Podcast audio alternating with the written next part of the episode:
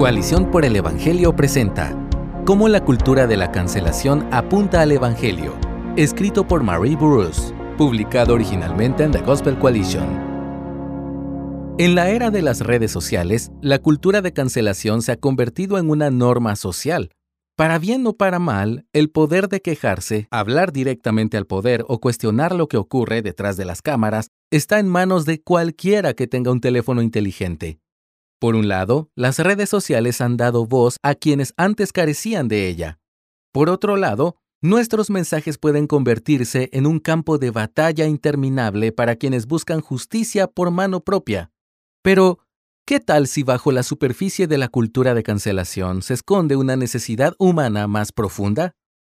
¿Qué tal si la cultura de cancelación no es solo un problema social, sino también una oportunidad para el Evangelio? Cuando nos enteramos de la última persona que ha sido cancelada, a menudo movemos los ojos y pasamos a otra cosa o juzgamos precipitadamente y elegimos un bando.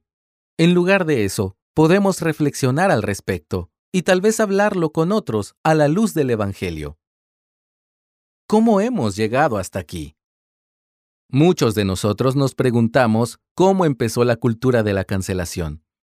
En pocas palabras, este fenómeno es una corriente subterránea de las aguas pluralistas y posmodernas en las que nadamos cada día. Para explicarlo, vamos a adentrarnos en un poco de filosofía. Pero no te preocupes, no vamos a entrar en demasiados detalles. Paul Hibbert identifica dos tipos de cosmovisiones posmodernas. Por un lado, los posmodernos escépticos, que rechazan la verdad moral y objetiva, mientras se inclinan por el nihilismo, la creencia de que la vida no tiene sentido. Esa creencia alimenta la desesperanza. Y por otro lado, los posmodernos afirmativos, que son más idealistas. Creen que la humanidad mejorará gracias al acceso a herramientas como la ciencia, la educación y la justicia social. Los millennials más jóvenes y la generación Z se inclinan por el posmodernismo afirmativo y se preocupan mucho por la justicia. Sin una autoridad moral que les guíe, como las escrituras, deben construir y poner en práctica su propia comprensión de la justicia, lo cual es increíblemente difícil en nuestro complejo mundo. La cultura de cancelación simplifica este proceso haciendo que las cosas sean blancas o negras. De repente, la conciencia o el círculo social de cada uno sirve de juez, jurado y verdugo en cuestiones morales. Aunque el término posmodernismo ha existido solo desde la década de 1950, la lógica de la posverdad no es nada nuevo. El mismo conflicto de justicia y verdad plagó a Poncio Pilato en los Evangelios. En su papel como juez, Pilato se opuso a los judíos que acusaban a Jesús porque consideraba que Jesús era inocente. Más tarde, Pilato interrogó a Jesús mismo, rogándole que le diera una razón para liberarlo. Al final, el conflictivo Pilato exclamaba, ¿Qué es la verdad? Esto lo puedes leer en Juan 18:38.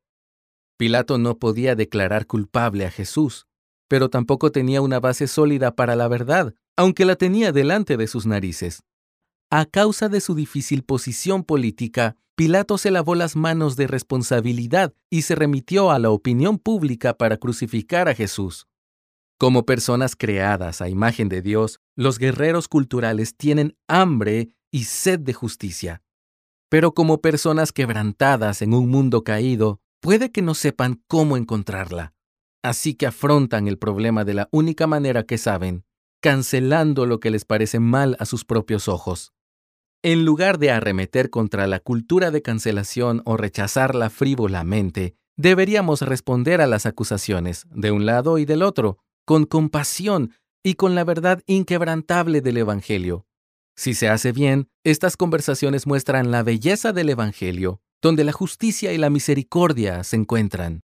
Como la mayoría de los elementos culturales, la cultura de cancelación acierta en algunas cosas. A lo largo de las escrituras, se nos recuerda que la injusticia y el mal deben ser descubiertos y eliminados. Aunque no afirmemos sus métodos, la cultura de cancelación señala la verdad de la depravación humana y la prevalencia de la injusticia en nuestro mundo. En lugar de desechar inmediatamente las acusaciones de la cultura de cancelación, los cristianos deben escuchar con atención. Puesto que nuestra justificación está asegurada en Cristo, podemos escuchar las acusaciones sabiendo que no estamos condenados por nuestro juez verdadero. Si existen agravios que necesitan ser corregidos, deberíamos querer saberlos. Si hay pecado en nuestras vidas o comunidades, debemos lamentarnos, confesar, arrepentirnos y reprender cuando sea necesario. Los cristianos de entre todas las personas deberían estar bien ejercitados en el arrepentimiento. Dios no ignora el mal y nosotros tampoco deberíamos hacerlo, pero la cultura de cancelación también falla, sobre todo al ofrecer solo malas noticias. Como el margen de error es cada vez más pequeño, incluso un comentario mal redactado en Internet puede condenar al más justo de entre nosotros. Al final, todos los que caen bajo el microscopio de la cultura de cancelación fracasan. La cultura de cancelación ofrece condenación sin esperanza de redención. Al igual que la ley, revela nuestro quebrantamiento, pero no ofrece ninguna solución. No nos queda más remedio que cancelar poco a poco a todo el mundo en un esfuerzo por afirmar nuestra propia justicia, para demostrar que somos lo suficientemente buenos, conscientes, woke o conservadores como para llamar la atención de los demás. Esto plantea la pregunta, ¿hay alguien que sea digno? Aquí, en la confusión, la luz del Evangelio brilla con más intensidad. La única solución al quebrantamiento que nos rodea y que hay en nosotros es Cristo. La cruz es la prueba de que Dios no ha renunciado a la humanidad, aunque podría hacerlo. En la cruz, la justa ira de Dios queda satisfecha y su amorosa bondad ofrece un camino a los condenados.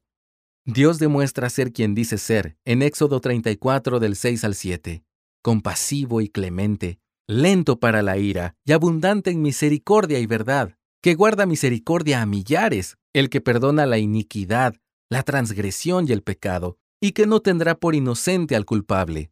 En su reino, Dios repara los males y hace nuevas todas las cosas.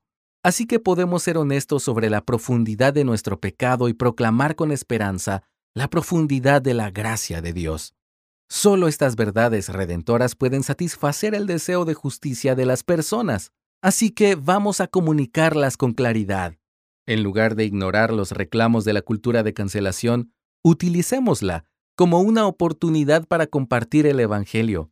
Señalemos cómo los deseos que hay detrás de la cultura de cancelación solo se satisfacen en Cristo. Después de todo, hay buenas noticias para la cultura de cancelación. Gracias por escucharnos. Si deseas más recursos como este, visita coaliciónporelevangelio.org.